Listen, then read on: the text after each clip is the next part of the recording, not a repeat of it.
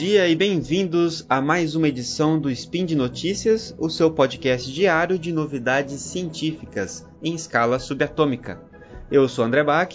Eu sou Fernando Maia. E hoje, dia 23 Caosian no calendário Decatrian, ou se você preferir, dia 3 de outubro no calendário gregoriano, nós iremos falar de medicina e saúde. E hoje no programa, estimulação mental precoce pode impedir declínio cognitivo. O uso de psicodélicos para tratar estresse pós-traumático é aprovado pelo FDA. Brasil assume metas para frear o crescimento da obesidade.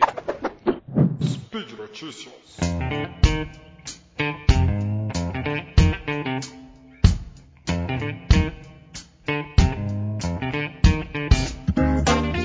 Primeiro artigo que eu vou comentar para vocês é um artigo publicado no dia 21 de março no periódico PLOS Medicine, que ele estabeleceu que a estimulação mental precoce impediria o declínio cognitivo, que é um acontecimento normal de acordo com o envelhecimento.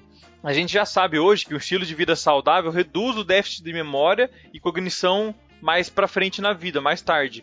Mas esse estudo mostrou que, que se a gente conseguir cada vez mais precocemente conseguir fazer uma atividade cognitiva, principalmente atividades que são desafiadoras para nós, jogos, cada vez tentar dificultar um pouco mais essa, esse aprendizado e essa parte mais educativa nossa, a gente vai conseguir, na verdade, formar como se fosse uma reserva cognitiva, que seria uma garantia mental que vai proteger a gente contra uma patologia no futuro. E como eles comprovaram isso? É, coletaram dados de 2011 a 2013 de 2.315 adultos cognitivamente saudáveis acima de 65 anos ou com essa idade. E viram que tinha uma associação positiva da cognição com várias coisas. Primeiro, com atividade cognitiva, claro, principalmente relacionada à educação e ocupação que a pessoa faz, quanto mais ela se desafia nesse trabalho e de acordo com o estudo que a pessoa vai avançando nos anos estudando, vai melhorar essa parte cognitiva. Ou seja, aquele trabalho monótono, parado, sem muito esforço, não teria uma associação tão positiva com a cognição. Primeiro também, atividade social, como nós falamos já no, naquele outro spin, que é importante para a parte cognitiva, atividade física, dieta saudável e olha só, consumo de álcool de leve a moderado, claro, quando a pessoa não tiver nenhuma contraindicação. Porque na verdade tudo isso você controlaria fatores de risco cardiovascular, como diabetes, obesidade, tabagismo, hipertensão, e controlando esses fatores e tendo uma vida saudável e mais desafiadora do ponto de vista cognitivo, a gente conseguiria impedir essa progressão mais tarde. Então, uma das coisas que a gente pode deixar pro nosso ouvinte, que geralmente é um ouvinte que estuda um pouco mais, corre um pouco mais atrás, é continue estudando. Porque isso também vai fazer uma reserva cognitiva que vai te ajudar no futuro. Exatamente. Só o fato de ouvir o SciCast já está contribuindo para a sua reserva cognitiva. Olha que bacana. Com certeza. e se você é uma pessoa que se interessa por essa área que a gente tem puxado bastante aqui sobre parte de neurociência, etc., a gente tem podcasts já publicados no SciCast, né? A gente tem um SciCast sobre é, Sistema Nervoso Central, a gente tem um podcast sobre é, neurobiologia do amor, né? Então tem bastante coisa aí da área central para vocês é, se aprofundarem. E na parte do próprio site do Deviante vocês vão encontrar textos relacionados a isso. Principalmente parte cognitiva. Vai lá na parte de busca, digita cérebro, sistema nervoso central, cognição, que vocês vão achar bastante texto da galera aqui falando sobre outras associações e outras coisas que podem afetar a cognição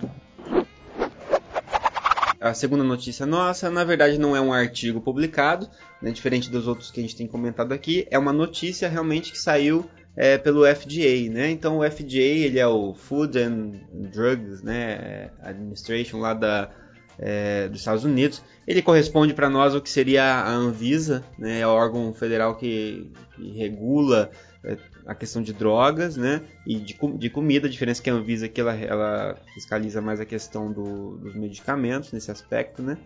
Mas é, o que, que aconteceu? O FDA ele aprovou né, o, o, os testes de fase 3, que a gente diz, né, é, clínicos, é, para o uso de psicodélicos no tratamento do transtorno de estresse pós-traumático. O que quer dizer isso, né? Tradicionalmente se trata o transtorno de estresse pós-traumático com a psicoterapia e medicamentos tradicionais é, utilizados no controle de ansiedade, principalmente aqui antidepressivos. Né? Então, isso é o clássico que a gente trata, inclusive citalopram e a citalopram que a gente citou no SPIN há duas semanas atrás. Mas nem sempre a gente consegue um bom resultado com o paciente com essa associação. Então, buscando novas ferramentas, alguns pesquisadores começaram a investir, por exemplo, em, em buscar o uso de psicodélicos. E psicodélicos aqui engloba uma grande classe de drogas que envolve desde os cogumelos alucinógenos, desde a mescalina presente num tipo de cacto é, da América Latina, a gente tem o LSD, a gente tem o MDMA, que é o êxtase, né? Então essas substâncias são capazes de modular o sistema nervoso de forma nem a não deprimi-lo simplesmente, não excitá-lo simplesmente, mas modificar, provocar uma perturbação nesse sistema nervoso, pode ser útil no tratamento do transtorno de estresse pós-traumático. Na dose correta, obviamente, né? Então o que, que eles estão afirmando aqui? Eles pegaram e testaram, fizeram um teste já clínico de fase 2 que mostrou né, é, que pacientes que, que estavam sofrendo de transtorno de estresse pós-traumático que associaram a psicoterapia com o uso de MDMA, que é o princípio ativo presente no êxtase, eles conseguiram aí 61% de remissão do transtorno desses pacientes, que é um número bastante expressivo, né? É, pensando num transtorno difícil de ser tratado como é o transtorno de estresse pós-traumático. Então, considerando que muitos pacientes são refratários à terapia convencional, é, isso pode ser uma nova é, alternativa pode vir a ser útil aí para o tratamento é, desses transtornos, né? É, lógico, tem suas limitações. O MDMA ele é um derivado da anfetamina, então é uma droga anfetamínica, assim como é a ritalina, por exemplo, assim como são algumas drogas para emagrecimento, como a anfepramona. E todas essas drogas, por terem essa origem comum com a anfetamina, provocam alterações cardiovasculares no sentido de é, aumento de pressão arterial, aumento de batimento cardíaco, né, mesmo, mesmo temperatura corporal. Então, isso pode ser uma limitação para alguns pacientes que já têm algum transtorno prévio. Para um indivíduo saudável, usando numa dose correta, que é o que eles estão tentando identificar justamente através disso, pode trazer benefício. Né? É importante aqui só ressaltar mais um ponto que é o êxtase que as pessoas estão habituadas a consumir ilegalmente né, no Brasil ou qualquer outro lugar, não pode, não tem uma garantia de que ali dentro tem MDMA, né? E muito menos numa concentração adequada para tratamento. Então não é você sofre de estresse pós-traumático, vai numa rave e toma êxtase, não é isso que vai, vai resolver o teu problema, né? É, bem lembrado. Até porque, como você falou, né, o teste está em fase 2, então vai demorar ainda um pouco para o FDA aprovar totalmente isso como uma terapia, né? Sim. Bater o martelo e vai demorar ainda um pouco mais para chegar no Brasil, já que no Brasil ainda existe a política um pouco mais abolicionista em relação a, a drogas. Exatamente. E a primeira bateria de testes de fase 3 deve iniciar na primavera de 2018 mas alguns pilotos já podem começar agora no segundo semestre deste ano. Quem sabe, né? Breaking Bad teria um roteiro diferente, né? Ele seria, na verdade, um salvador da humanidade com medicamentos importantes do mundo, mas tudo bem que a metanfetamina, mas tá ali, tá irmão ali. É, vamos para nossa última notícia. O Brasil assume metas para frear o crescimento da obesidade. É, na verdade, o Brasil, como está dentro das Nações Unidas, está encabeçando uma ação que é a ação da implantação da década de ações das Nações Unidas para nutrição, que estabeleceu quais vão ser as ações para melhorar a nutrição do, da população de 2016 a 2025. O Brasil se comprometeu em três metas. Primeiro, deter o crescimento da obesidade na população adulta até 2019 por meio de políticas intersetoriais, vários setores, alimentação, saúde, farmacêutico, vão ajudar nisso e segurança alimentar e nutricional. É importante falar isso porque no Brasil, dados atuais do Brasil mostram que 59,8% das mulheres adultas e 53,3% dos homens estão com excesso de peso. Então a obesidade está praticamente uma epidemia, apesar de ser clichê falar isso. É, segunda ação, reduzir o consumo regular de refrigerante e suco artificial em pelo menos 30% da população adulta até 2019 várias ações que vocês veem hoje em relação à redução de sódio, em relação ao aumento da porcentagem de suco em relação àqueles sucos de caixinha, são decorrentes dessa ação. Eu até vim resgatar aqui essa notícia que não é tão nova, que saiu na verdade em março desse ano, mas é para mostrar que é, para o Brasil ter entrado e assumir essas metas, muitas coisas vão mudar em relação à alimentação. E vocês já devem estar percebendo nas gôndolas que está diminuindo bastante a porcentagem de alimento com sal. Boa parte das marcas está colocando lá redução de sal, redução de sódio, redução de açúcar. Eles não estão fazendo isso porque eles são bonzinhos, estão fazendo isso porque é uma exigência e uma ação que o Ministério da Saúde perante o mundo para diminuir a obesidade aqui no Brasil.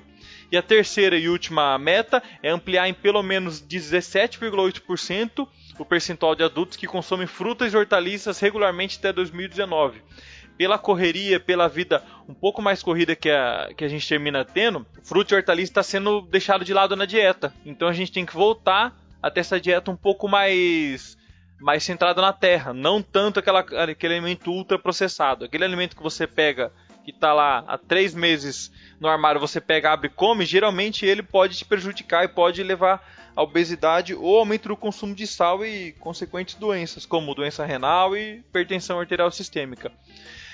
Isso é, é o impacto disso está sendo grande porque isso também não é uma coisa só do Brasil, acredito que seja já um posicionamento de vários países, né? E a Coca-Cola até recentemente lançou né, um desafio né, para o pesquisador que encontrasse um substituto para o açúcar, mas que mantivesse as mesmas características, né, mas que tivesse um valor calórico mais baixo, mas que não fosse aquele sabor de adoçante que a gente já conhece, ou que não fossem os adoçantes clássicos, que fosse um substituto natural, talvez, para o açúcar, é, ela daria um, o equivalente a 3 milhões de reais. Né, eu acho assim pouco, hein? É bem pouco. Se eu descobrisse, eu faria minha própria Coca-Cola, né? O que ela vai lucrar com isso, né? É absurdo, né? É, e só para finalizar, né? Depois disso teve várias repercussões, né? Como a Associação Brasileira de Indústria de Alimento começou, junto com o Ministério da Saúde, conseguiu retirar em quatro anos 14 mil toneladas de sódio nos alimentos. Foram essas reduções graduais que, tá, que vocês percebem nas gôndolas. A Sociedade Brasileira de Pediatria no mês de maio deste ano, depois que ficou sabendo dessas ações, começou a apoiar e levar em frente uma, um projeto de lei, que é o projeto de lei 1755 de 2007, que é um projeto bem antigo, que proibiria a venda de refrigerante em escola pública e privada em estudante do primeiro ao nono ano de ensino. Na verdade, assim, que é o alvo do, das indústrias do açúcar no começo. É no começo da, da vida da pessoa. Por isso que essas ações estão sendo cada vez mais tomadas e a Sociedade Brasileira de Pediatria e outras entidades estão comprando a briga para que isso ocorra. É, e cara, se tem uma coisa que é a coisa mais absurda que existe é mãe que coloca na mamadeira da criança Coca-Cola, cara. A criança não sabe nem o que é aquela porcaria que ela tá bebendo e ela põe na, põe na mamadeira, cara. Não, não tem por que fazer isso. Ela nem pediu para tomar coca. Imagina e, se você. É, e hoje, Bach, pra... tá cada vez mais comum. Um terço, nesse mesmo, nessa mesma notícia falava, um terço das crianças abaixo de dois anos consomem refrigerante. É muito absurdo a gente pensar cara, nisso. Não, não, há necessidade. A criança ela nem sabe distinguir o que é refrigerante direito nessa idade. Se você não deixar, não mostrar para ela o refrigerante, se você não tiver em casa é muito refrigerante ou tomar longe dela, ela nem vai te pedir refrigerante. Não tem por que fazer isso. Claro, e a ação, a ação é focada na, na criança, sempre. Então, já que a ação é focada na criança, nós temos que prevenir da criança, para prevenir a obesidade daqui muito tempo. Exatamente. Temos podcast também do, do SciCast sobre o açúcar, sobre é, dietas saudáveis com a, a nutricionista, né? Então, a gente tem aí bastante material para vocês se aprofundarem nesses temas se aprofundem e diminuam o consumo de sódio e açúcar. Exatamente. Então, se vocês quiserem deixar seus comentários, o post está aí exatamente para isso, para a gente interagir. Sugestões, críticas, é, quiser mandar um e-mail para o contato arroba E esse programa, assim como os demais, para poder ser viabilizados, eles fazem uso do Patreon ou do Padrim. Então, a contribuição de cada um de vocês pode ser até mesmo um real a partir de um real ela já ajuda muito ao programa continuar no ar, já que esse é um podcast diário, que é um para nós é um grande desafio que a gente está se, se colocando aqui. É isso aí, gente. Até amanhã. Até amanhã. Valeu.